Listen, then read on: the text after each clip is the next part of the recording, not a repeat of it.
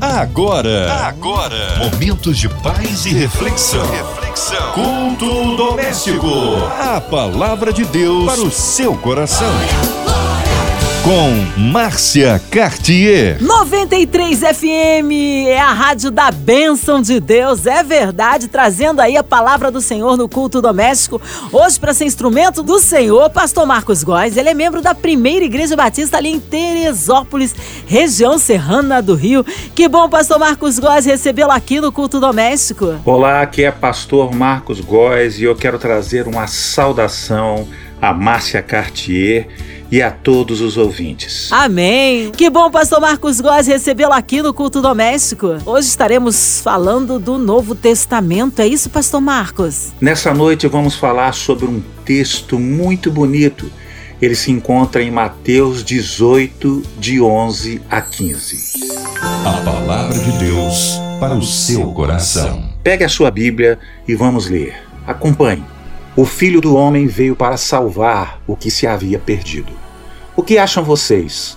Se alguém possui cem ovelhas e uma delas se perde, não deixará as noventa e nove nos montes, indo procurar a que se perdeu?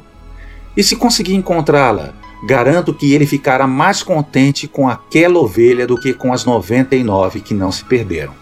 Da mesma forma, o Pai de vocês que está nos céus não quer que nenhum desses pequeninos se perca.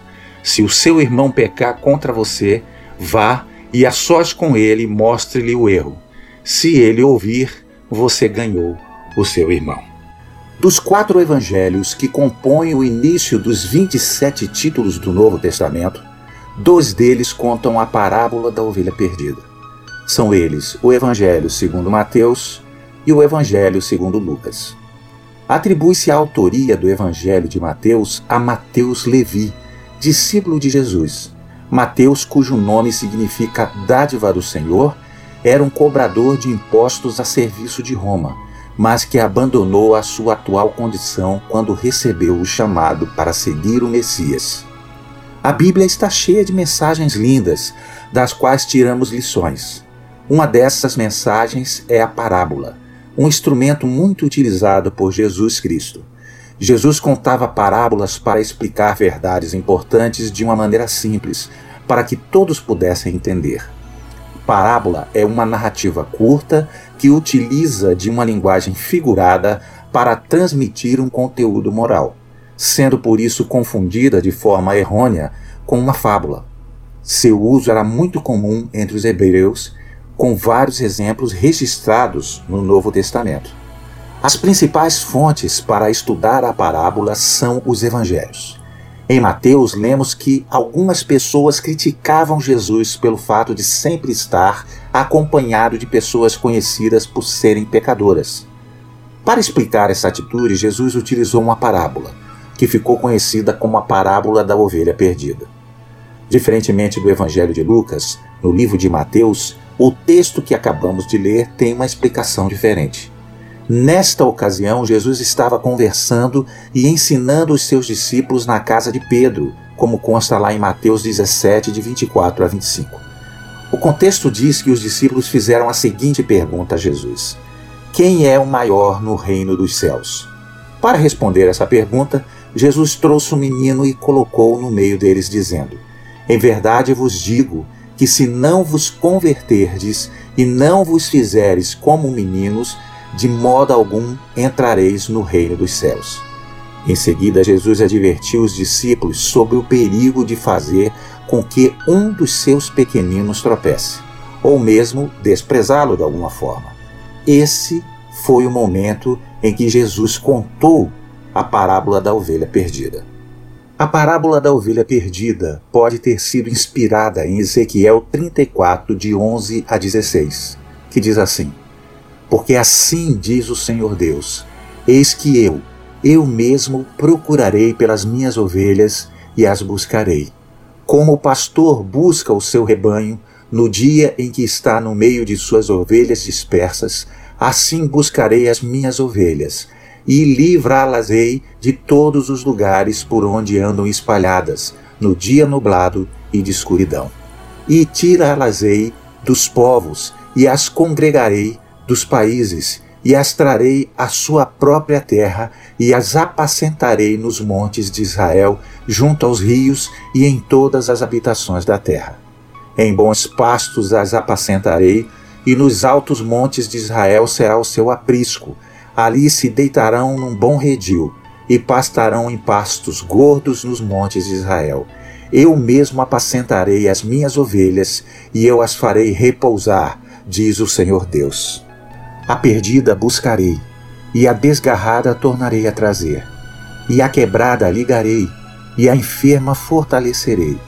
Mas a gorda e a forte destruirei, apacentá-las-ei com juízo. As ovelhas têm uma tendência instintiva a vagar. Se o pastor não saísse e a buscasse por estar perdida, ela nunca teria encontrado o caminho de volta por conta própria. Jesus se chama o bom pastor em João 10, de 11 a 18, pois não somente busca as ovelhas perdidas, pecadores, mas dá a vida por elas. No dia a dia, ver pastores apacentando ovelhas era algo comum e muito familiar naquela época. Por isso que, na parábola da ovelha perdida, novamente Jesus usou uma prática muito comum para contar a sua história e transmitir o seu ensinamento. Aqueles que estavam sempre ouvindo a Jesus estavam bem acostumados com a cena que ele descreve. E além do mais, todos eles, principalmente os escribas e fariseus, eram bem conhecedores das passagens do Antigo Testamento que falavam de Deus como pastor de suas ovelhas, como está escrito lá em Salmos 23, 1, Isaías 40, 11 e Ezequiel 34, 15 e 16. Jesus andava sempre no meio de pecadores e os fariseus e escribas sempre questionavam assim: Este homem recebe pecadores e come com eles. Os fariseus que criticavam Jesus acreditavam que somente quem tem uma vida reta podia ser digno da atenção de Deus. Eles próprios se viam como pessoas justas, sem a necessidade de algum arrependimento, incorrendo no pecado do orgulho. Ao contrário, os verdadeiros seguidores de Jesus eram pessoas capazes de reconhecer seus pecados e se arrepender. Jesus valorizava muito mais o arrependimento que as aparências, buscando ajudar os perdidos. Por isso, ele disse que a ovelha perdida era mais importante que as outras 99 ovelhas. Jesus deu-lhes a resposta com três de suas importantíssimas parábolas: a ovelha perdida, a moeda perdida e a do filho perdido.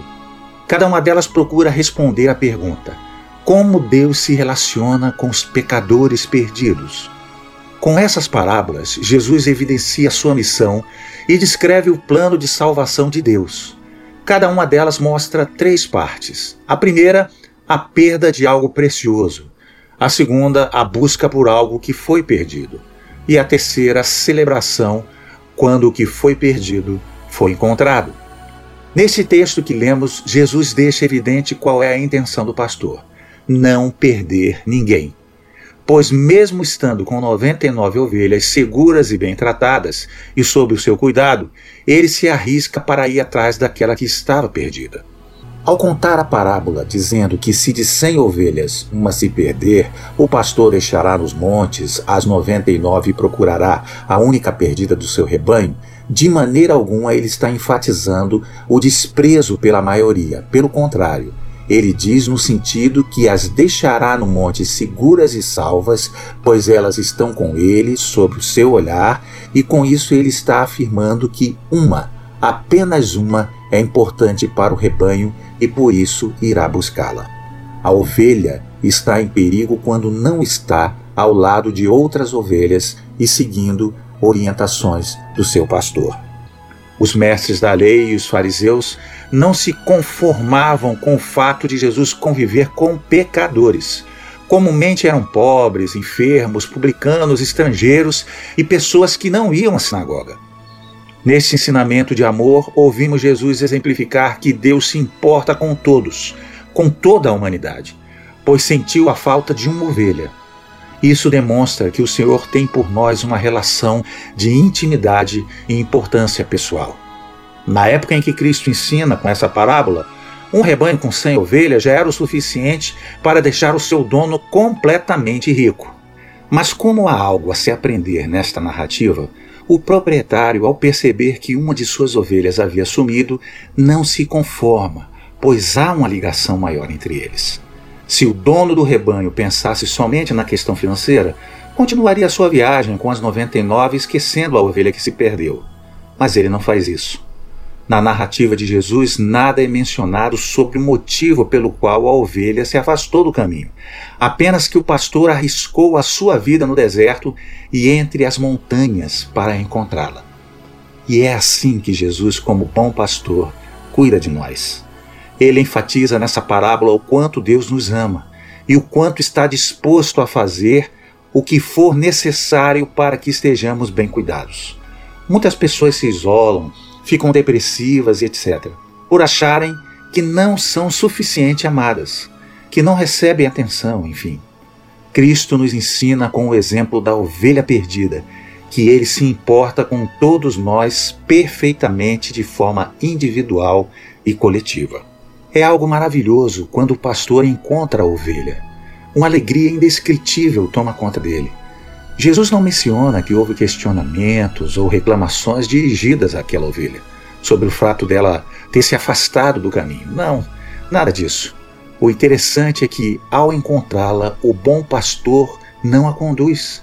Ele a coloca em seus ombros, aliviando seu cansaço e estresse por estar perdido. Em seguida, podemos imaginar que ele retornou às 99 ovelhas que o aguardavam e guiou todas elas ao aprisco, sendo que a ovelha perdida permaneceu em seus ombros.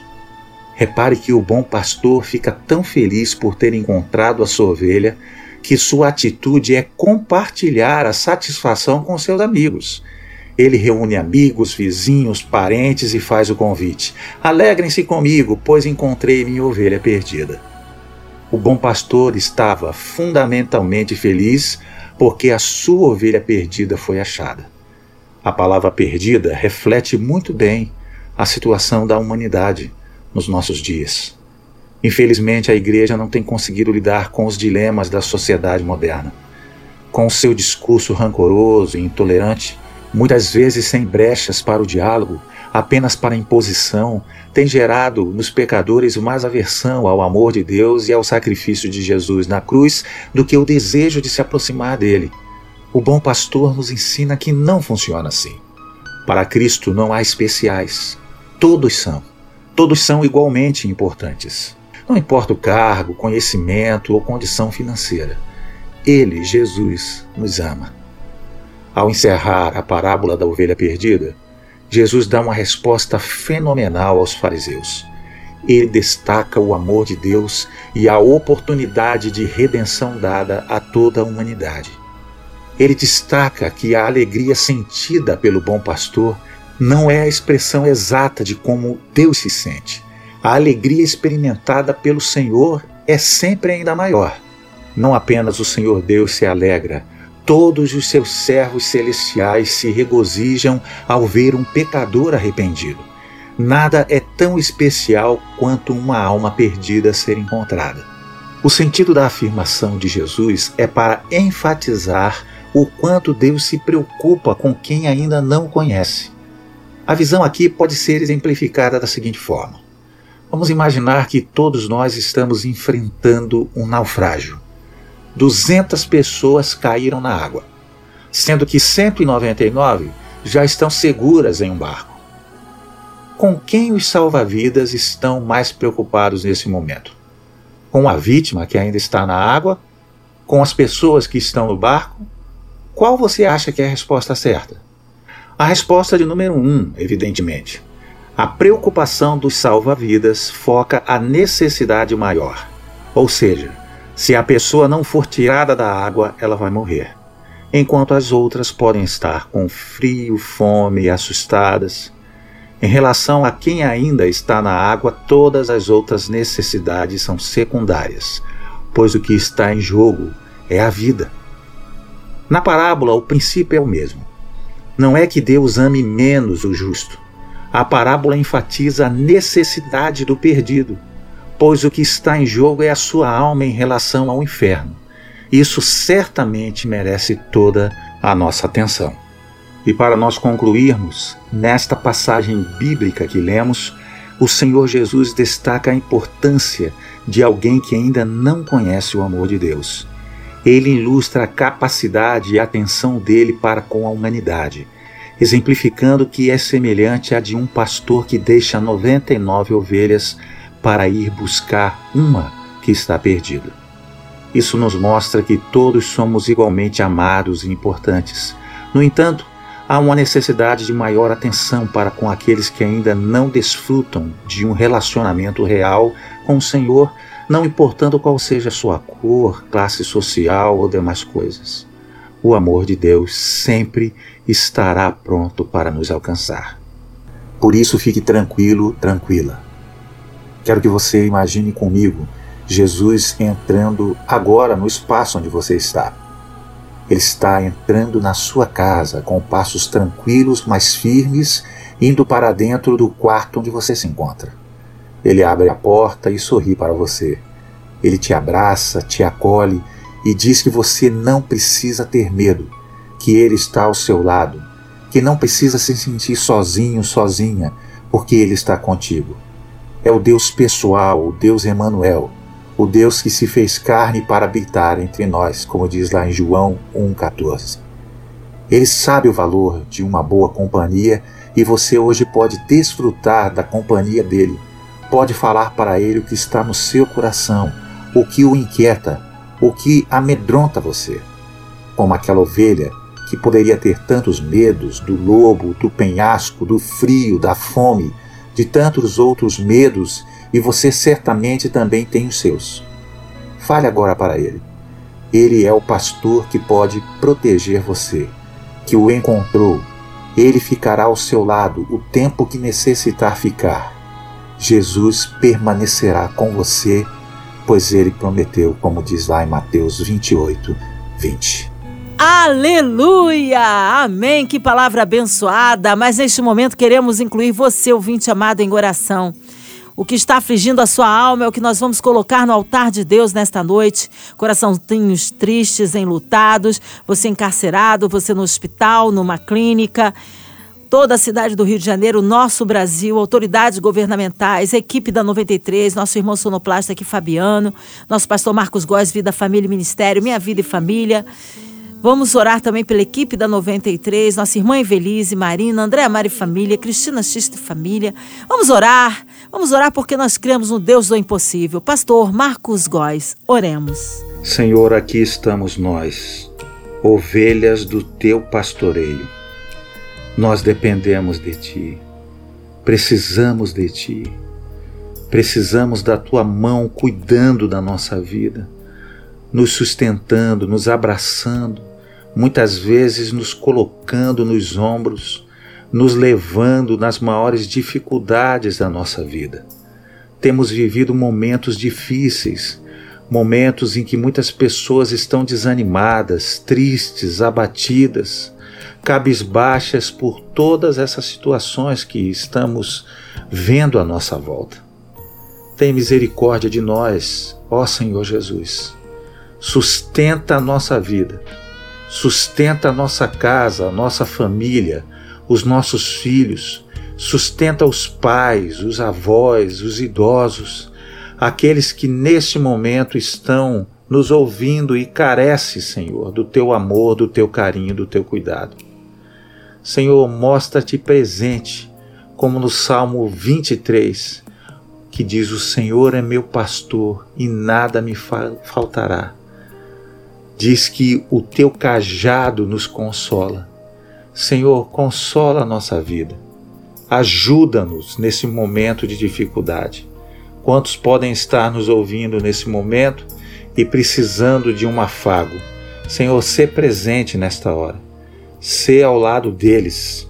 Nós colocamos também, ó Deus, toda a diretoria da Rádio 93. Nós colocamos a MK Music nós oramos, Senhor, por aqueles que estão nos hospitais, estão enfermos, estão carentes, Senhor, de uma cura. Estende a tua mão sobre eles. Estende a tua mão agora e tu que és poderoso para sarar, para restaurar a saúde, que tu possas fazer isso. Os profissionais da rádio, Senhor, esses queridos amigos, Senhor, que dia após dia incansavelmente estão falando aos nossos corações e nos ajudando através das ondas desta rádio.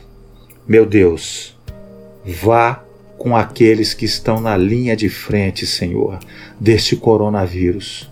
Os médicos, os enfermeiros, aqueles, Senhor, que muitas e muitas vezes estão arriscando a sua vida em prol, meu Deus, da saúde daqueles que entram nos hospitais, doentes, e precisam dessa atenção, dessa mão carinhosa, Senhor, desses profissionais. Sustenta eles, ajuda eles nesse momento, Senhor, em que é tão necessário a ação deles sobre a vida das pessoas. Sê com todos, Senhor, trazendo o teu amparo, trazendo a tua presença, trazendo o teu amor forte ao coração de todos. É o nosso desejo e te pedimos essas coisas no nome precioso de Jesus, que é sobre todo nome. Amém e amém. Amém, amém, amém. Graças a Deus, Deus é bom em todo tempo, em todo tempo Deus é bom.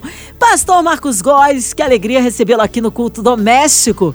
Que Deus continue abençoando vida, família e ministério. Mas agora nós queremos ouvir sim endereço, horários de culto, contatos, mídias sociais e considerações finais, Pastor Marcos. Quero agradecer a Márcia Cartier e a todos os ouvintes por esse carinho e este privilégio de estar aqui com vocês, compartilhando da palavra de Deus.